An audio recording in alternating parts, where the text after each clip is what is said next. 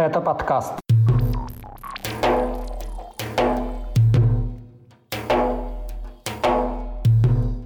Провал армии Кадырова при наступлении на Киев и штурме Азовстали. Герой России Адам Делимханов. Новые данные о погибших в Украине военнослужащих из регионов Юга России и Северного Кавказа. Пропаганда в чеченских школах и обмен ростовского летчика-контрабандиста на американского студента. Об этом и не только в 77-м выпуске подкаста «Кавказ. Реалии». С вами снова я, Катя Филиппович. Привет. Подчиненные Рамзану Кадырову подразделения российской армии из Чечни за время вторжения в Украину потерпели уже как минимум две неудачи. Об одной из них заявил советник Офиса президента Владимира Зеленского. Он сообщил, что в первые дни войны на киевском направлении были сосредоточены до 25 тысяч военнослужащих из регионов Кавказа. Не менее 10 тысяч из них – так называемые кадыровцы. Перед ними, как утверждает Алексей Арестович, была поставлена задача захватить столицу Украины, однако военные из Чечни с этим не справились. Высокопоставленный украинский чиновник оценил потери группировки с Северного Кавказа в первые дни вторжения в 5000 человек убитыми и ранеными. Арестович указал, что кадыровцы несли большие потери в результате ударов артиллерии и авиации – по его словам, были случаи, когда за раз уничтожалось по 30-40 единиц военной техники.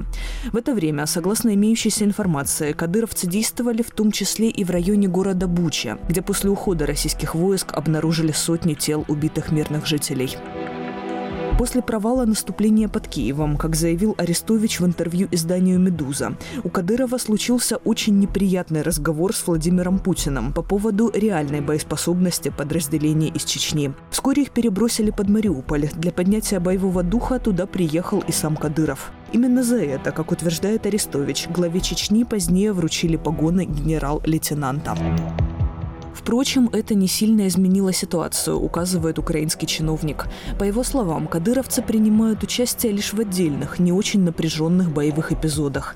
Они движутся в третьем-четвертом эшелоне, чтобы посниматься, чтобы что-то изобразить, заявил советник Офиса президента Украины. Во время войны оперативно проверить информацию, которую распространяют представители сторон конфликта, невозможно.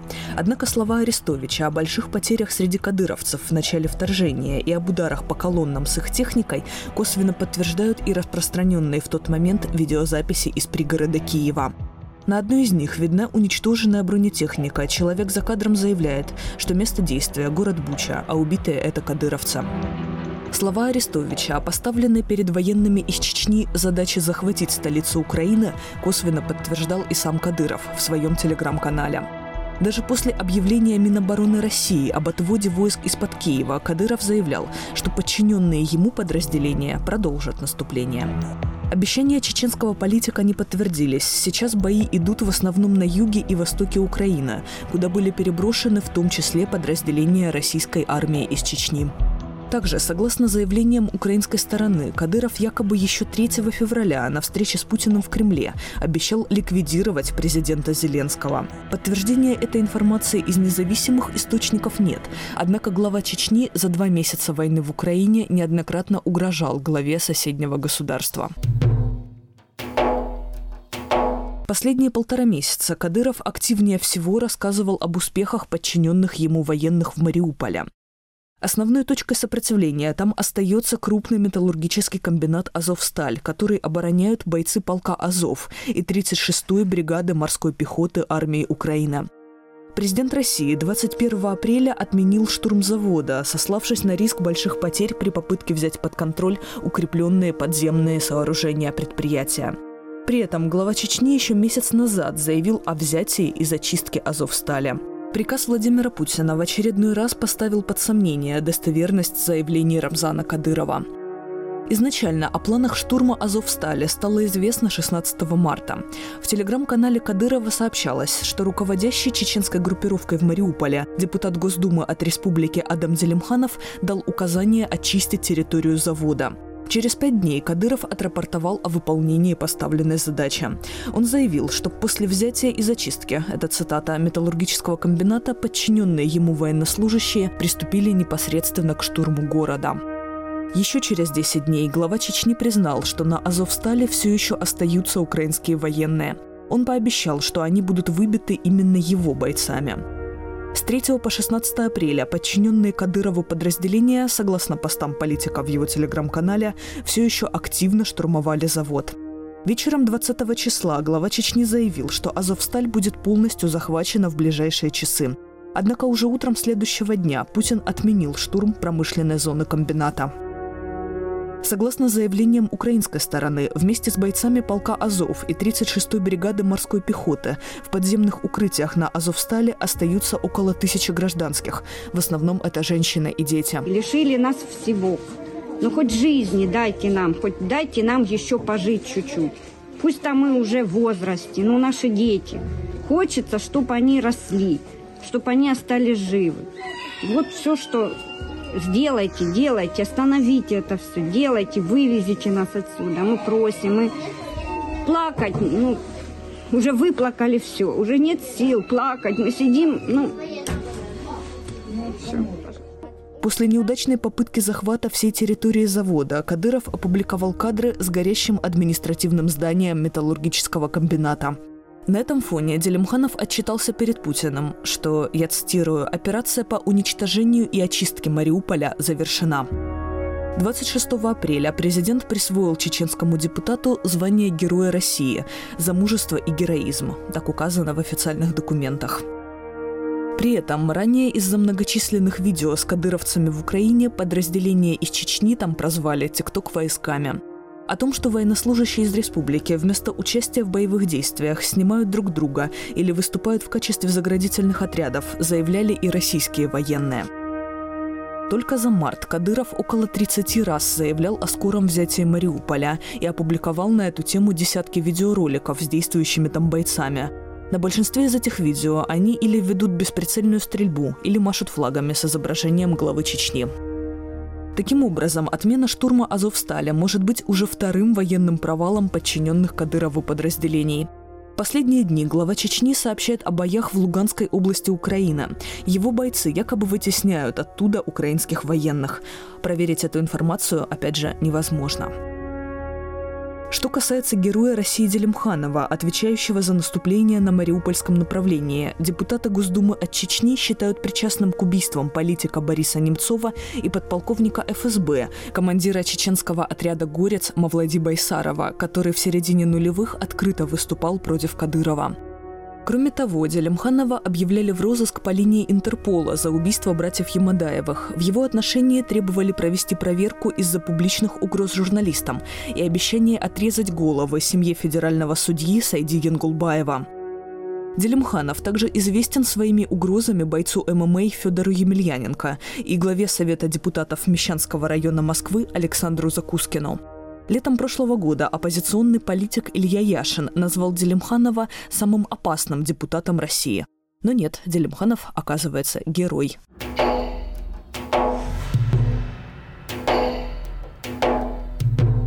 С момента выхода предыдущего выпуска нашего подкаста стало известно о гибели в Украине еще как минимум 30 военнослужащих из регионов Юга России и Северного Кавказа.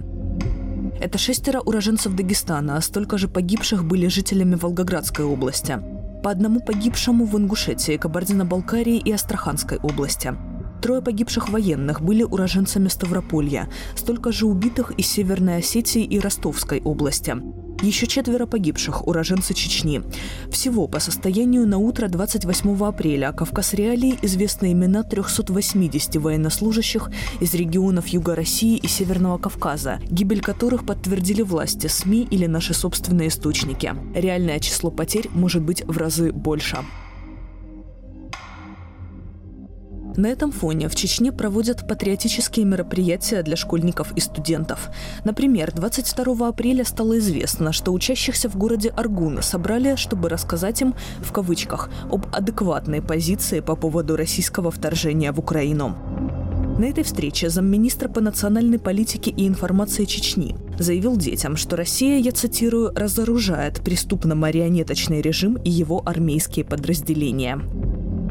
Со студентами и школьниками также поделились информацией, которую журналисты и фактчекеры давно опровергли и назвали фейковой. Им рассказали о якобы геноциде жителей Донбасса украинской властью, убийстве 15 тысяч мирных жителей за 8 лет и регулярных обстрелах силами Украины этих территорий. Такие беседы с молодежью будут проводить в республике регулярно. Об этом сообщили организаторы встречи в Аргуне. Одновременно с этим в Чечне продолжают проводить ночные молитвы за воюющих против Украины кадыровцев. Для этого в мечетях собирают тысячи местных жителей, и чаще всего это работники бюджетных организаций. По данным «Кавказ Реалии», перед собраниями в мечетях власти распространяют в мессенджерах сообщения с угрозами увольнением в адрес тех, кто откажется присутствовать на коллективной молитве. Теперь читать наши новости стало намного удобнее. Загрузите приложение «Кавказ Реалии» на свой смартфон или планшет. Вы узнаете о главных событиях на Северном Кавказе и юге России, даже если наш сайт заблокируют. Ссылки на приложение вы найдете в описании к этому выпуску подкаста. Следующая новость этой недели и последняя в этом выпуске не связана с войной. США 27 апреля обменяли летчика из Ростова-на-Дону Константина Ярошенко, осужденного за контрабанду наркотиков, на американского студента Тревора Рида. Ярошенко задержали в 2010 году в Либерии и экстрадировали в Соединенные Штаты, где через год его осудили. Согласно приговору, россиянин взялся доставить 4 тонны кокаина из Венесуэлы. Он мог выйти на свободу не раньше октября 2027 года. Россия называла его арест похищением. Американская защита Ярошенко настаивала, что он стал жертвой провокации Управления по борьбе с наркотиками. В ходе рассмотрения дела ростовского летчика связывали с другим осужденным в США россиянином Виктором Бутом, который был приговорен к 25 годам тюрьмы за подготовку продажи оружия колумбийским повстанцам. Американский студент Тревор Рид был осужден в России в июле 2020 года. Он получил 9 лет по обвинению в нападении на полицейских в Москве. Утверждалось, что это произошло в автомобиле, который вез американца в участок. Через год гражданин США был этапирован из СИЗО в мордовскую колонию. Вашингтон и сам Рид заявляли о несправедливости судебного процесса. Американец и его семья настаивали, что дело имеет политическую подоплеку. Рид дважды объявлял голодовку из-за условий содержания в колонии и отсутствия надлежащей медицинской помощи. Российские власти неоднократно намекали на возможность обменять студента и другого находящегося в заключении в России американца Пола Уиллана на осужденных в США россиян. 27 апреля российские государственные агентства распространили запись обмена Ярошенко и Рида. Их дальнейшая судьба пока неизвестна. На этом у меня все. Подписывайтесь на наш подкаст и на аккаунты Кавказ Реалии в социальных сетях. С вами была я, Катя Филиппович. Пока.